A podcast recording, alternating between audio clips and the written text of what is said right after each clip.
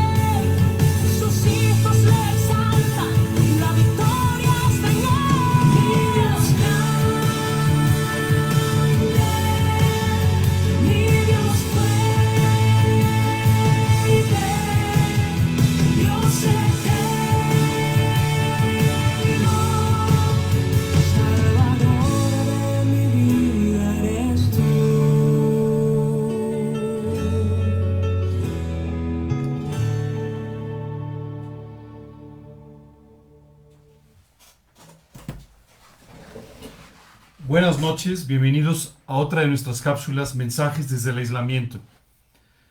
Me gustaría preguntarte algo hoy. ¿Qué pensarías si te dijera que eres dueño de un tesoro? ¿Qué pensarías si te dijera que Dios sabe y entiende cuál es la problemática que estás enfrentando y tiene una solución también para ella? Bueno, pues exactamente de esas dos cosas Vamos a hablar el día de hoy a través de un pasaje en Segunda de Corintios, en el capítulo 4.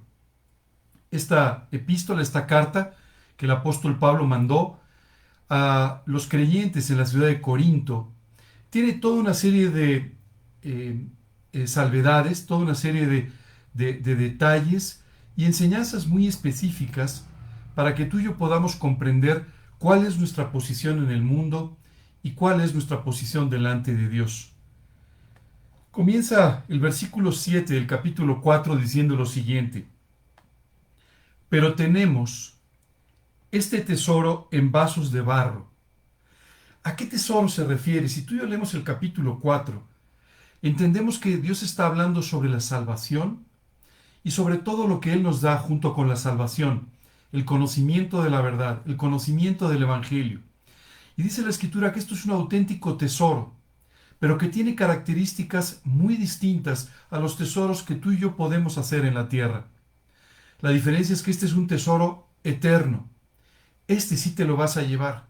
A diferencia de todos los tesoros que normalmente construimos en la vida, que se van a quedar aquí, que no te van a poder acompañar en la eternidad. Pero dice la escritura que este tesoro está escondido, guardado de una forma muy especial. Normalmente cuando las personas tienen cosas de mucho valor, procuran guardarlas en los bancos, en las cajas de seguridad, en los lugares donde aparentemente eh, están más resguardados, ¿no? atrás de una estructura muy sólida. Sin embargo, dice la escritura que este tesoro, el tesoro más importante, el tesoro eterno, Dios decidió ponerlo en vasos de barro, es decir, en ti y en mí. Continúa diciendo, para que la excelencia del poder sea de Dios y no de nosotros. Es importante porque de esta manera tú no puedes jactarte de tu salvación. Tú no puedes llegar con una persona y decirle, mira, Dios me ha salvado a mí porque soy mejor que tú. O Dios me ha salvado a mí porque soy más importante que tú. O porque soy más sabio que tú. O porque tengo más cosas que tú. Sino que Dios nos compara a todos con frágiles vasos de barro en los cuales Él ha decidido colocar su tesoro eterno para que la gloria sea de Él. ¿Por qué Dios quiere la gloria? No, no es eso. Lo que no quiere es que tú te atribuyas la gloria, porque sabe qué es lo que sucede contigo y conmigo en cuanto podemos jactarnos de algo. Literalmente, como dice un refrán, nos subimos en un ladrillo, en un tabique y nos da vértigo cualquier cosita en la que tenemos un pequeño éxito en la vida, un triunfo, alguna realización, e inmediatamente nos hace pensar que somos superiores a los demás, que somos más importantes o más dignos de honra. Y esto nos hace mucho daño en nuestro orgullo, en nuestra soberbia, en nuestra actitud para con los demás. Es por eso que Dios ha decidido que, como en vasos de barro, Él pueda conservar su tesoro y de esta manera tú y yo no podamos reclamar la gloria para nosotros, sino que tengamos que darle toda la honra y toda la gloria a Dios. Pero hace un momento cuando comenzamos, te dije que te tenía otra noticia, que Dios sabe por las tribulaciones y los problemas que estás pasando y que Dios tiene una respuesta también para ellos. Déjame leerte el siguiente versículo donde Dios nos va a aclarar todo esto. Dice que estamos atribulados en todo, mas no angustiados, en apuros, mas no desesperados, perseguidos, mas no desamparados, derribados, pero no destruidos. Aquí Dios reconoce que hay momentos en la vida en los cuales tú y yo podemos estar atribulados, en apuros, perseguidos, derribados, pero la gran noticia es que aunque tú te sientas así el día de hoy, hay esperanza. No ha acabado. Dios no ha terminado el trato que hace contigo, ni ha terminado lo que va a ser tu vida y tiene planeado para ella. Te lo voy a leer de nuevo. Que estamos atribulados en todo. Tal vez tú te sientas atribulado esta noche, pero dice, no angustiados. ¿Por qué podemos estar atribulados pero no angustiados? Porque tenemos esperanza. Porque sabemos que Dios nos va a sacar adelante de la situación que estamos enfrentando, por difícil, por tremenda que sea. Continúa diciendo, en apuros, mas no desesperados. a veces estamos apurados, estamos en situaciones que traen apuro a nuestra vida, pero dice, no desesperados. Tú y yo podemos vivir sin desesperación, a pesar de estar pasando por situaciones muy difíciles. Perseguidos, dice, mas no desamparados. Qué precioso saber que aun cuando tú y yo tengamos que en la vida enfrentar ciertas persecuciones, nunca estaremos desamparados. Siempre habrá quien nos guarde. Dios, Dios mismo, guardará tu vida aún en estos momentos. Y termina diciendo, derribados. Hay veces que tú y yo simplemente somos derribados por las circunstancias, derribados por los problemas. Pero dice, derribados, pero no destruidos. Dios jamás permitirá que el justo quede en el suelo, sino que siempre extenderá su mano y volverá a levantarte para que continúes con esa carrera que has comenzado al lado de Dios, para de esta manera poder ser útil durante tu vida y hasta la eternidad. Qué precioso entender que Dios nunca dejará al justo derribado, que siempre tú y yo tendremos esperanza, a pesar de lo que esté sucediendo. Oye, ¿por qué es esto? Dice la escritura en el siguiente versículo, explicándonoslo. Llevando en el cuerpo siempre, por todas partes, la muerte de Jesús, para que también la vida de Jesús se manifieste en nuestros cuerpos. Qué preciosa analogía. Nos dice, Tú tienes que llevar en tu cuerpo, en ti mismo, por todos lados, la muerte de Cristo, porque de esa manera se manifestará su vida en ti. La muerte de Cristo tiene que ser una guía, una dirección, una inspiración, un lugar en el que tú y yo tenemos que aprender a morir a nosotros mismos, a vivir en los planes de Dios, a entregar nuestra vida por otros. Y de esta manera, como dice el versículo, la vida de Jesús se manifestará en nuestros cuerpos. Qué precioso vivir de esta manera. Qué precioso vivir reflejando la muerte y la resurrección de Jesucristo. Porque de esta manera Dios podrá hacerte útil en sus manos. Recuérdalo. Perseguidos, mas no desamparados. Derribados, pero no destruidos atribulados en todo, mas no angustiados, en apuros, mas no desamparados. Si hoy tú te sientes en esta situación de tribulación, te sientes a veces incluso derribado, te sientes en angustia, hoy quiero decirte que Dios, que te conoce perfectamente, que sabe lo que estás viviendo, se ha compadecido de ti y en su misericordia está dispuesto a extenderte la mano para levantarte y que puedas continuar la carrera que tienes por delante. El primer libro que se escribió en la Biblia fue el libro de Job.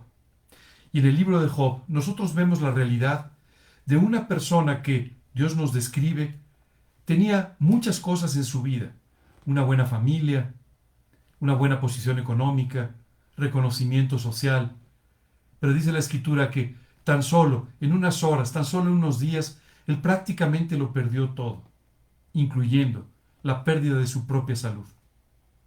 mientras él estaba en esta situación, unos amigos llegaron con él y ni siquiera sus amigos tuvieron la actitud correcta de misericordia hacia su vida, sino que llegaron a reprenderlo en medio de las pruebas y de los problemas.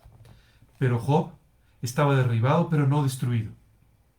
Y Dios, Dios tocó su corazón. Dios le enseñó a través de esta tribulación, de estas pruebas. Y en su momento, Dios extendió la mano hacia Job.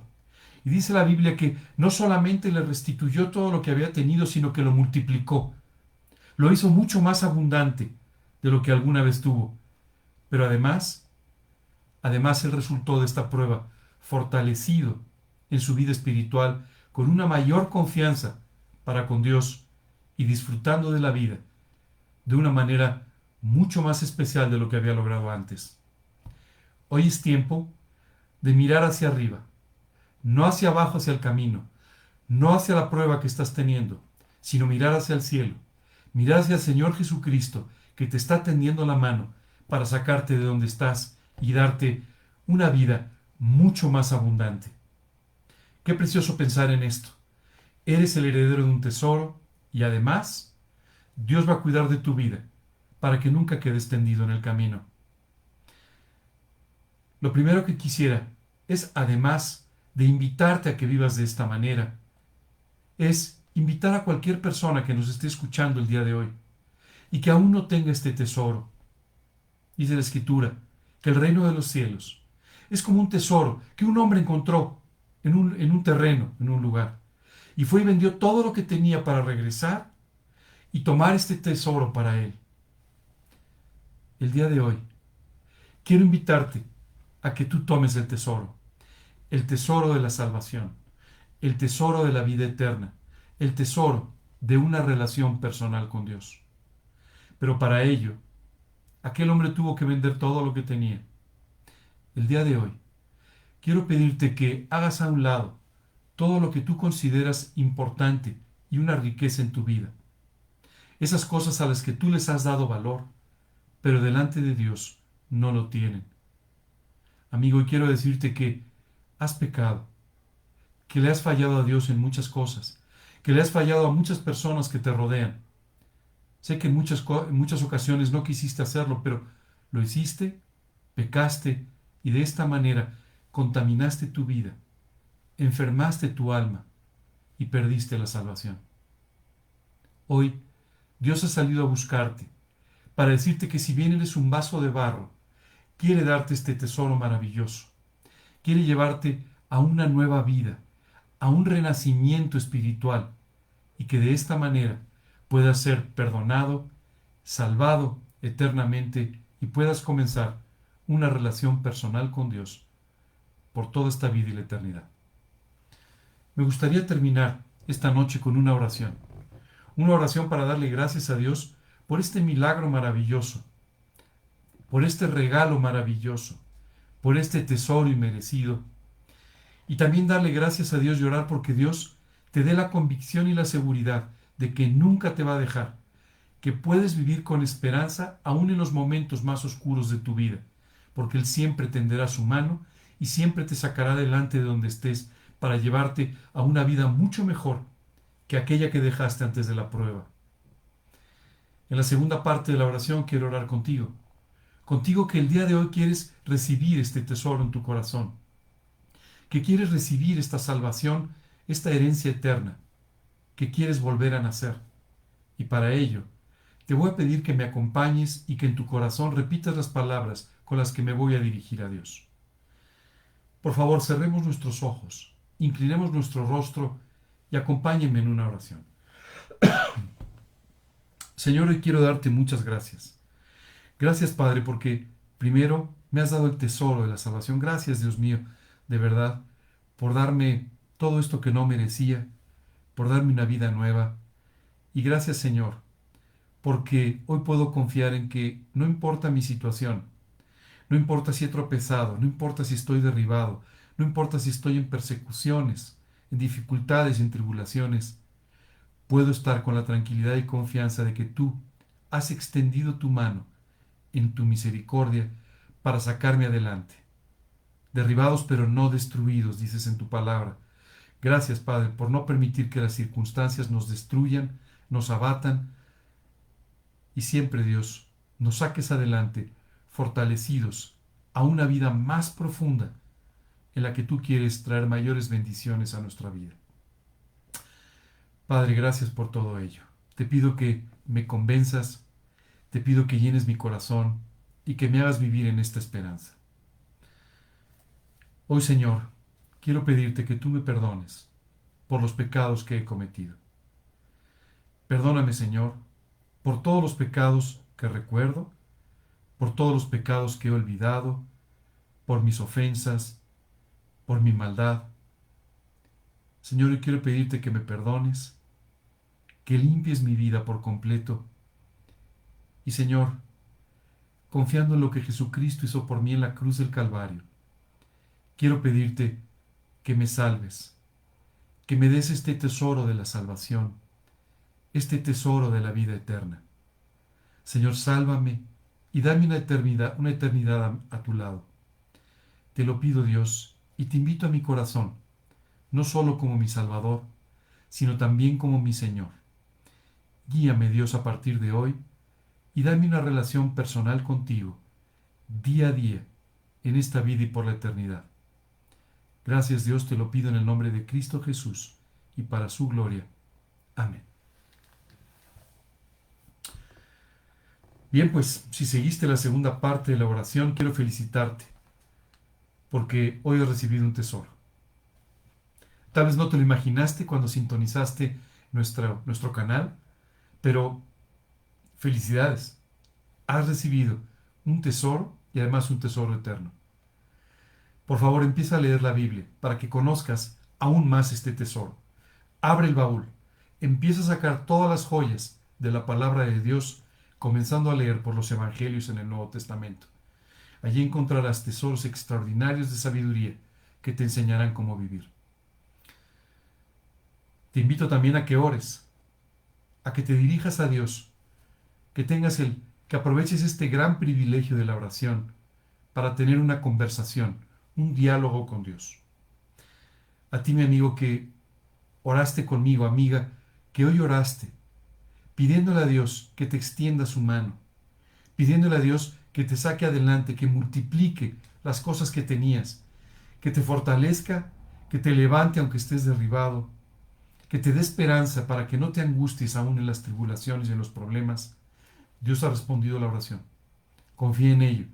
Ten fe en lo que dice su palabra y confía en ello.